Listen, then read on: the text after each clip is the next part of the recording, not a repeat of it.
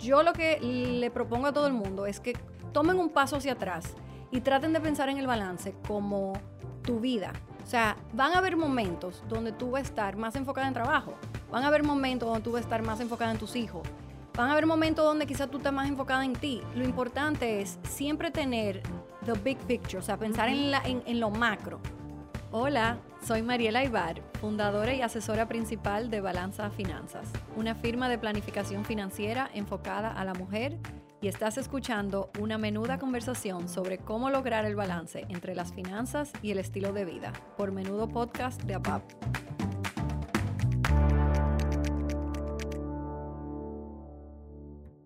Muchas gracias Mariel por conversar con nosotros sobre este menudo tema, las finanzas y cómo las mujeres pueden lograr una mejor organización y esa libertad financiera, un tema que hemos hablado anteriormente en otros episodios, pero que entendemos que todavía hay que continuar profundizando y dando valor para que las mujeres aprendan y puedan fortalecer el manejo de sus finanzas.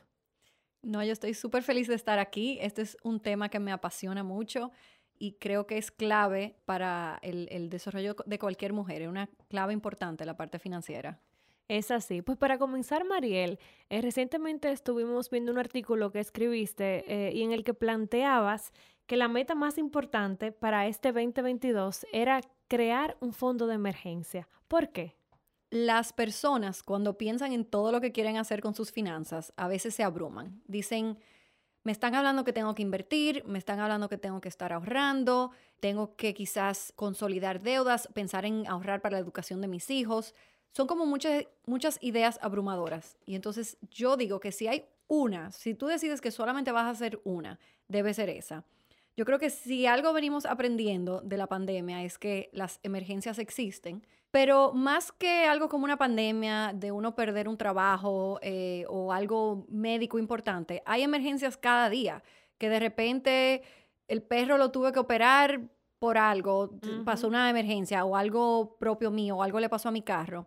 Y entonces, normalmente si no tengo ese colchón o ese fondo de emergencia para hacer frente a eso, lo financio con tarjeta o lo tomo prestado de alguien o a veces no tengo a quién pedírselo. Entonces, por eso es esa importancia, ya que sabemos eh, de que existen estos imprevistos, es importante. Eh, y, si hay solo que escoger uno, que esa sea.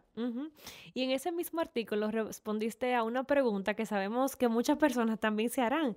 ¿Cómo logro crear ese fondo de emergencia cuando no tengo nada ahorrado? ¿Por dónde empezar? La famosa cantidad que se tiene que tener, que normalmente entre tres y seis meses, hay gente que lo escoge como el entre tres y seis meses de, gastos o, o tres y seis meses de ingreso, pero la realidad es que solo empezar con algo.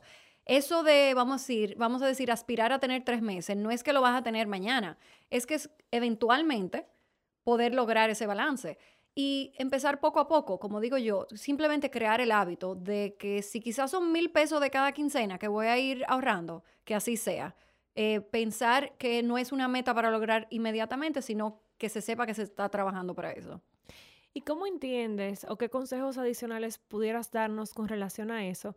Que puedo de, de un presupuesto actual que tengo, pues pensar, empezar a identificar ese monto para, para llevarlo a ese fondo de emergencia, cuando tal vez, bueno, ya ese presupuesto está comprometido. Sí. Para mí es clave, clave, o sea, con todo el tema financiero es clave y es la base de cualquier em, asesoría que yo le doy a mis clientes, independientemente si son personas con mucho dinero que están buscando eficiencia o organizarse o personas con situaciones de deuda. No importa, la base siempre es el presupuesto. Saber cuánto yo recibo y cuánto yo gasto. Y de lo que recibo, cuánto es fijo y quizá qué, otra parte variable. Muchas veces nos sorprendemos. Si yo sé, por ejemplo, cuánto es la cuota de mi préstamo, pero quizás el consumo del supermercado, el consumo de lo delivery o de la salida son, son son varias en el mes. Entonces muchas veces no nos sentamos a sumarlo y nos sorprende. Ahí es que están las grandes sorpresas. Entonces ese es el primer paso. Primero entender dónde se está yendo el dinero y entonces la clave es a qué tú le das valor. Yo siempre digo, no es solamente cortar por cortar. Yo nunca le digo a mis clientas, que corten algo, porque tiene que salir de ellas y tiene que ser algo que vaya alineado con sus valores. Si es una persona que vive de experiencias, que para que para esa persona compartir con una amiga es lo que le da valor, pues quizás a ella su presupuesto de restaurante o de salida quizá va a ser uno que ella va a respetar y tener un monto que sí ella lo quisiera dejar, pero quizás ir de shopping no es lo que le da valor. Y con eso lo importante es uno hacer el ejercicio, que tú digas, ok, lo que yo gasté el mes pasado, ¿qué de eso yo hoy, 30 días después, me siento que dije, conchole, eso valió la pena? Y que no. Y ahí mismo uno se va a ir dando cuenta qué cosa uno le da valor. Entonces, esa cosa que quizás, porque obviamente uno quisiera tener una cantidad ilimitada de dinero, pero vivimos en un mundo de escasez, o sea que hay que escoger. Y me encanta porque entonces ya vemos fondo de emergencia, hemos hablado sobre el presupuesto y la importancia de, de, llevar un registro de nuestros gastos y de identificar a qué cosas quiero darle una mayor prioridad. Y, ahí entra entonces otro factor importante en todo este proceso de manejo de las finanzas y es el ahorro. Y durante el Día Mundial del Ahorro, que se celebró ya hace algunos meses, publicaste una frase que decía, ponle nombre. ¿Por qué es tan importante nombrar nuestros ahorros? El ahorro es algo que no se va a utilizar inmediatamente es algo que tú estás sacrificando tu presente para pensar en tu futuro. Puede ser un futuro inmediato, como un viaje en seis meses, o un futuro a más largo plazo.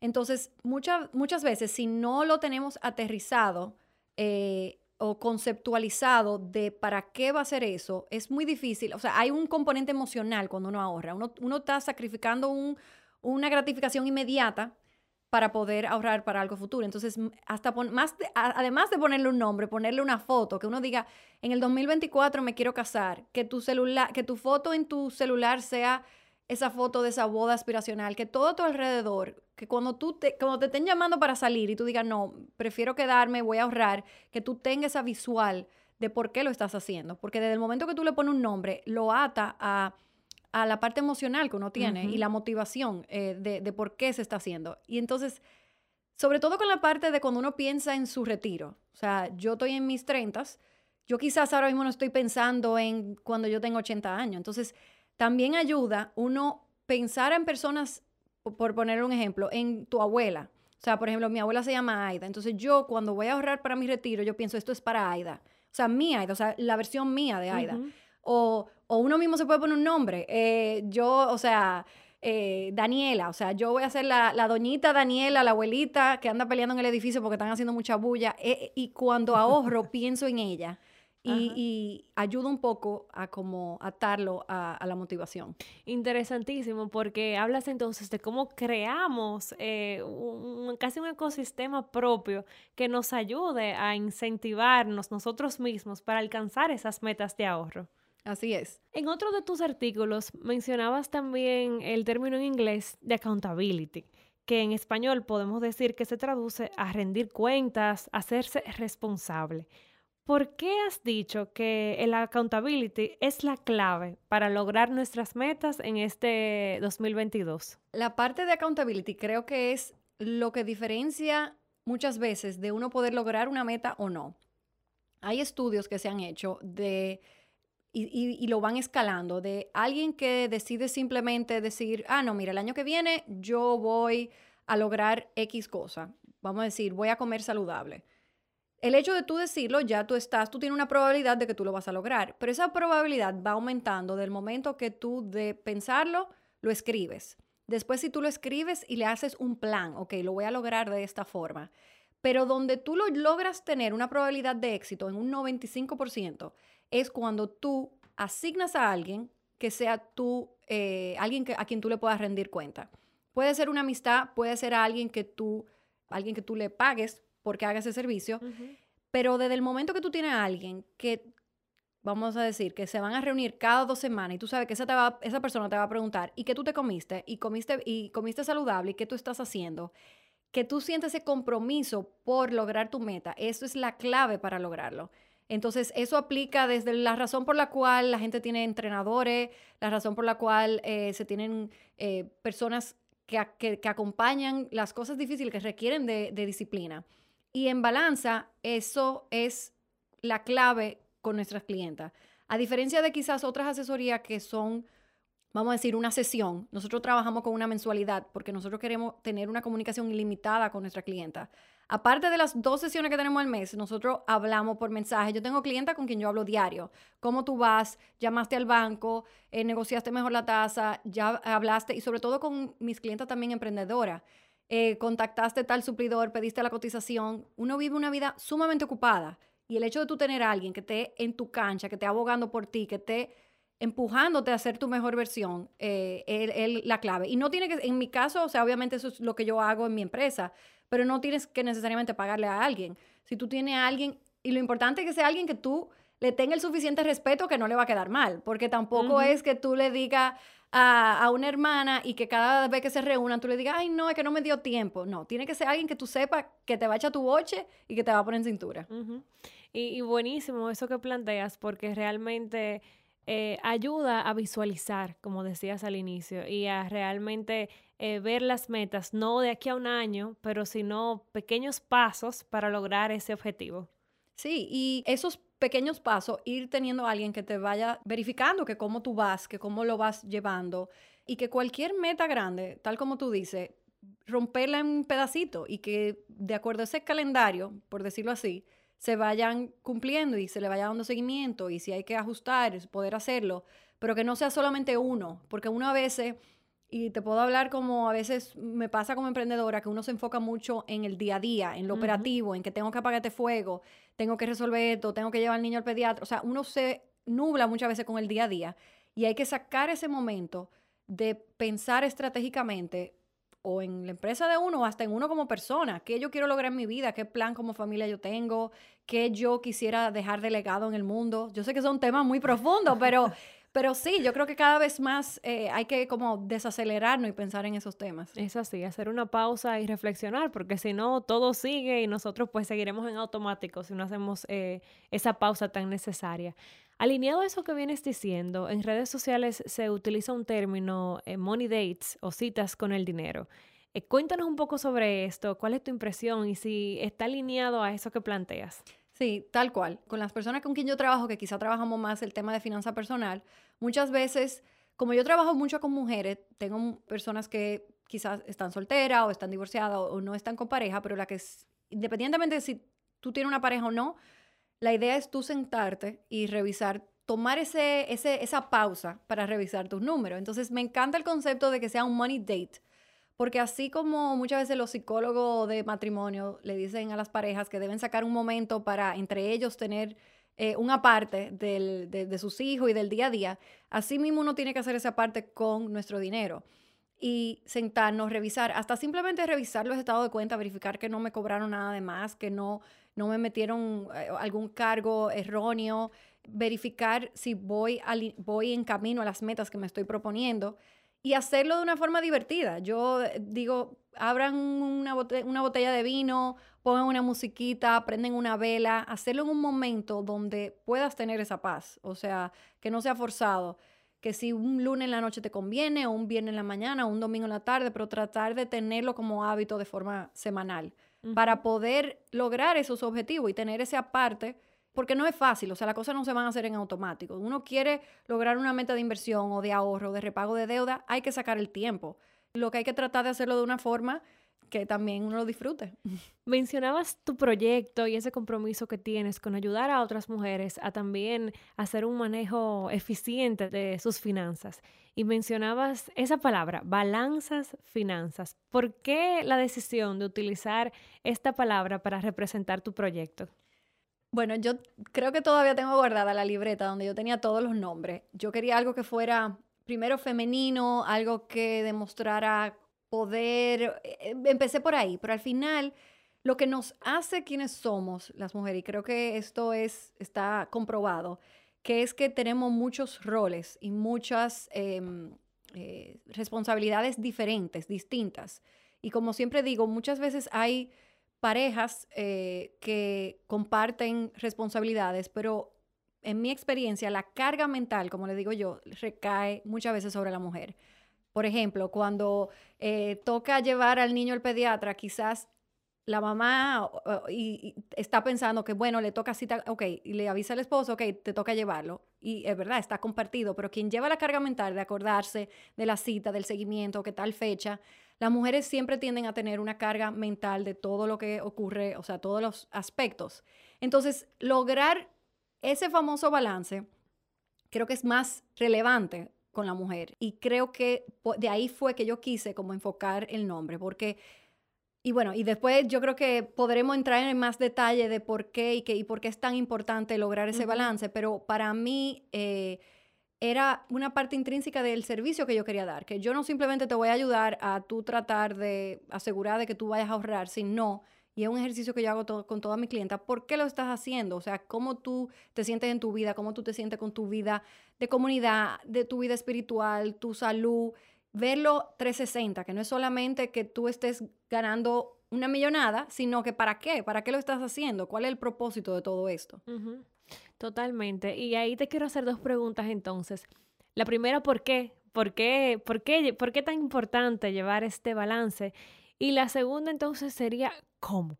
¿Cómo logramos ese balance entre nuestro estilo de vida y nuestras finanzas?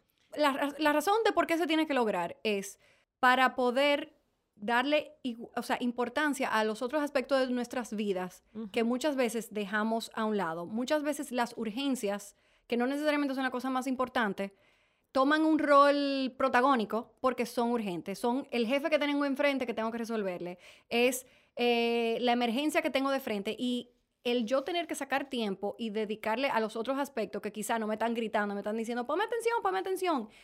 Hay que hacer un, esfuerzo eh, consciente de, poder uno dividirse. Pero entonces aquí con esto sí hago la salvedad, que si algo yo he aprendido es que el balance no se logra vamos a decir, no se puede ver así como en una semana, que tú digas, ah, esta semana cinco días o vamos a decir siete días y yo pasé tiempo con mi hijo, pasé, me fajé en el trabajo, pasé tiempo con mis padres, pude hacer lo que mm, disfruto de mi vida espiritual, hice ejercicio. Yo creo que nos ponemos mucha presión de hacerlo de esa forma. Yo lo que le propongo a todo el mundo es que tomen un paso hacia atrás y traten de pensar en el balance como tu vida, sea, van a haber momentos donde tú vas a estar más enfocada en trabajo, van a haber momentos donde tú vas a estar más enfocada en tus hijos, van a haber momentos donde quizás tú estás más enfocada en ti. Lo importante es siempre tener the big picture, o sea, pensar en, la, en, lo macro. Vuelve y volvemos a lo mismo de la importancia de uno ponerse esas metas, porque hoy, o sea, cuando uno está empezando a trabajar, que quizá no tiene hijos, que quizá no tiene pareja, que quizá puede enfocarse más en el trabajo, quizá ese momento yo se lo voy a dedicar más a eso y quizás el tema de familia no va a pesar tanto. Y cuando nacen los hijos, quizás en ese momento, quizás no voy a ser la persona que me van a dar la promoción. Quizás yo voy a estar trabajando, quizás de 8 a 5, no es la que me voy a matar quedándome hasta el lado de la mañana. Voy a hacer mi trabajo, lo voy a hacer bien, pero quizás en ese momento no voy a ser la que más brilla. Voy a enfocarme en mis hijos y cumplir mis responsabilidades. Entonces, creo que ahí es la clave. Tratar de saber que hay momentos para todo, o sea, reconocer y darnos permiso a quizás en ese momento estar en desbalance y siempre vamos a estar de alguna forma en desbalance. Mirar la, la fotografía macro y decir, ok, ahora yo estoy con mis hijos, pero yo sé que voy pensando, yo cuando ya yo esté más grande, cuando ya esté yendo al colegio, yo tengo este plan. Y siempre ir pensando dos pasos adelante y siempre ir pensando qué yo siento que puedo ir mejorando de mi vida en los otros aspectos. Totalmente, como decías al inicio, saber priorizar a qué le quiero dar más valor y me encantó eso, eh, Mariel, que dices, de ver la foto completa, porque a veces es cierto, nos ofuscamos tanto porque en las 24 horas que tiene un día hagamos todo en balance que terminamos más desbalanceada de la cuenta. Sí, sí, sí, y uno muchas veces se pone muchas, uno se carga mucho y se pone muchas metas y sobre todo ahora con las redes, que uno ve, uno se vive comparando. Entonces, yo creo mucho en uno tratar de empujar a ser su mejor versión, pero tampoco aspirar a algo que quizás tú lo estás haciendo porque el otro lo está haciendo, no porque a ti te llena, porque ahí es que de verdad no te va a aportar a, tu futuro. Tú ves, este es el menudo que necesitabas.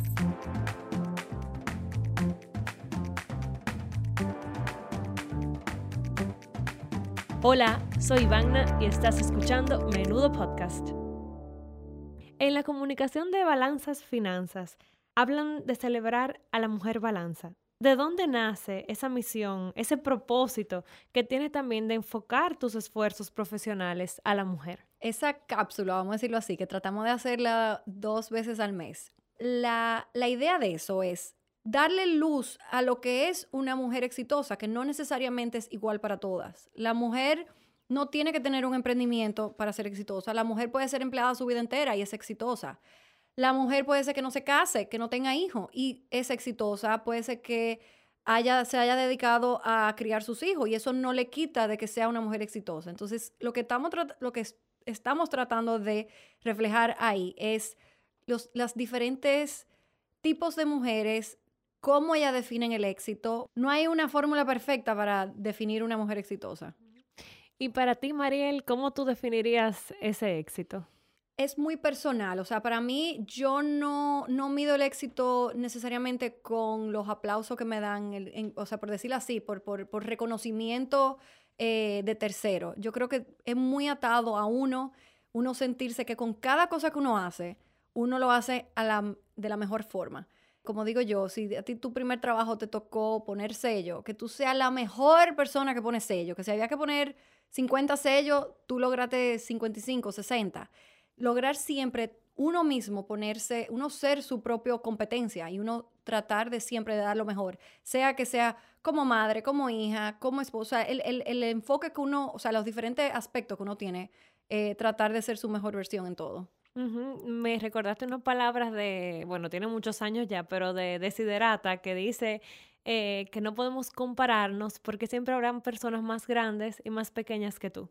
Así que resalto eso que acabas de decir, de recordar que cada quien es su propia competencia y eso nos ayuda mucho en este tema de finanzas para también competir todos los días con nosotros mismos. Sí, y que sea, yo hay un ejercicio que siempre hago con toda mi clienta que es calcular tu patrimonio. Yo siempre digo, puede ser que esté negativo, puede ser que esté positivo. Lo importante es que ese primer cálculo que tú hagas, que, ese número siempre vaya incrementando, que tú sientas que tú estás trabajando hacia algo, no importa que fulano tiene tantos millones, no importa que tu patrimonio esté negativo, lo importante es tu número, que ese número vaya subiendo. Y eso requiere mucho enfoque, equilibrio y silenciar esas voces externas para poder escucharnos a nosotros mismos. No, y que vivimos una sociedad, entonces muchas veces uno se le llenan los ojos con todo lo que hay disponible y, y entonces tratar de no necesariamente llevarnos del entorno, de no llevarnos de lo que el otro tiene, uno pensar en uno, uno enfocarse en uno y tratar de alejarse de cualquier cosa que pudiera ser una tentación o algo que te haga sentir mal, porque la idea tampoco es que tú te juntes con personas que no pueda, tú no, o sea, tú no lo puedas disfrutar, o sea, el entorno afecta mucho. Totalmente. Para las personas, las mujeres, eh, los hombres también, que no se sienten tan a gusto o tan cómodos con los números, ¿qué consejo le darías para que hagan las paces con esos números y se sienten y puedan trabajar en sus finanzas? No se puede lograr nada sin un presupuesto. O sea, yo lo siento mucho. Muchas veces yo digo a mi clienta, hay que hacer un presupuesto. O sea, de que tú no necesariamente lo vas a ir llevando al pie de la letra diario o semanal, pero sí tú tienes que tener conciencia de cuánto tú recibes y en qué se te va. Y ya hay diferentes formas de hacerlo, de que no es que tú te tienes que sentar a llevar un control, hay personas, hay diferentes formas de llevarlo, de que, de, dependiendo de tu estilo.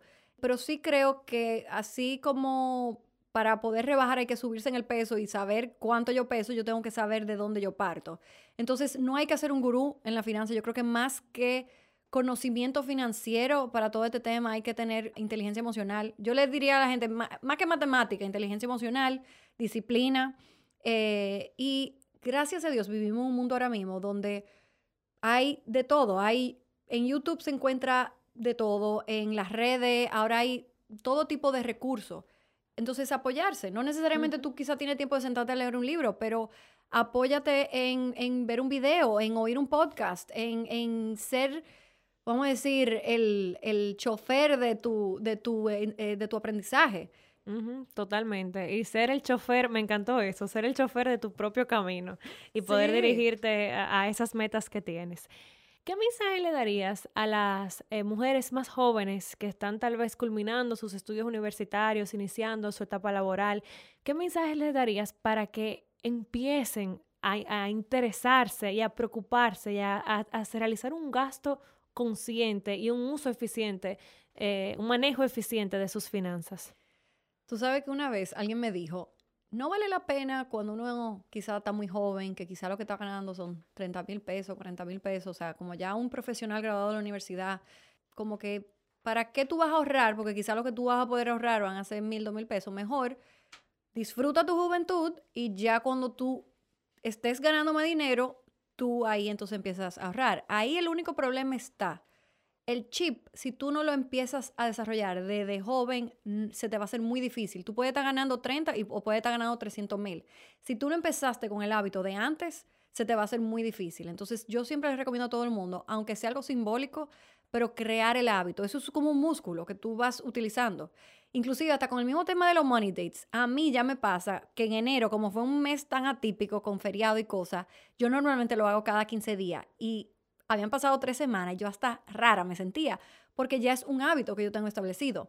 Entonces, con eso, eso es lo que yo recomiendo, no importa el monto, pero empezar a ahorrar y ir desarrollando ese hábito. Y simplemente le dejo como anécdota, a mí me pasó que yo, gracias a mis ahorros, gracias a yo trabajar, ir ahorrando, ir pensando que yo en ese momento yo decía, lo voy a ahorrar para la educación de mis hijos. Yo ni casada estaba. Pero pues no sé por qué, pero a mí me dio con eso. Que para mí, como que a mí mis padres lo que me, me dieron fue la educación y yo quería eso mismo. Yo no sabía cuándo me iba a casar ni con quién, pero todo como que lo que iba ahorrando era para la educación de mis hijos. Y nada, gracias a eso fue que yo pude dar el brinco en un momento de yo poder independizarme. O sea, volvemos a lo mismo. El dinero y la independencia financiera nos da opciones. Nos da opciones de poder salir de una relación que no nos gusta, salir de un trabajo que quizás están haciendo injusto con nosotros. Entonces, tener esos ahorros puede ser lo menos o lo más, pero nos da flexibilidad y nos da opciones. ¿Cómo visualizas el futuro de Balanzas Finanzas? Bueno, yo quisiera, o sea, crear como la comunidad más grande de como mujeres creadas financieramente. ¿Y cómo se visualiza eso? No sé, pero quisiera poder tocar mientras más personas puedo sea que sean clientes, sea a través de las redes, pero por lo menos si yo pudiera lograr despertarle a cada mujer como esa inquietud, sea que sea, por ejemplo, preguntar por, eh, por preguntarle a su, a su gerente del banco, hacerle una pregunta o preguntarle quizás si su esposo es que maneja toda la finanza, decirle, me quiero sentar a entender cómo tenemos toda la finanza. No necesariamente que se va a volver una gurú financiera y una pro en Excel, pero que por lo menos tome la rienda más proactiva de, de, su finanza, de sus ahorros, de sus inversiones. Si de alguna forma yo le puedo sembrar esa semilla de curiosidad y de interés, yo fuera feliz. Bueno, pues muchísimas gracias Mariel por acompañarnos en este episodio y por toda esa información tan valiosa que has compartido. La verdad que, que, las finanzas nos dan esa independencia y bueno, ya queda a responsabilidad de cada uno de nosotros hacer un manejo eficiente que nos permita lograr esto que queremos lograr y ser eso que queremos ser. Ah, yo súper feliz de estar acá y, y nada, me encantó. Gracias Mariel.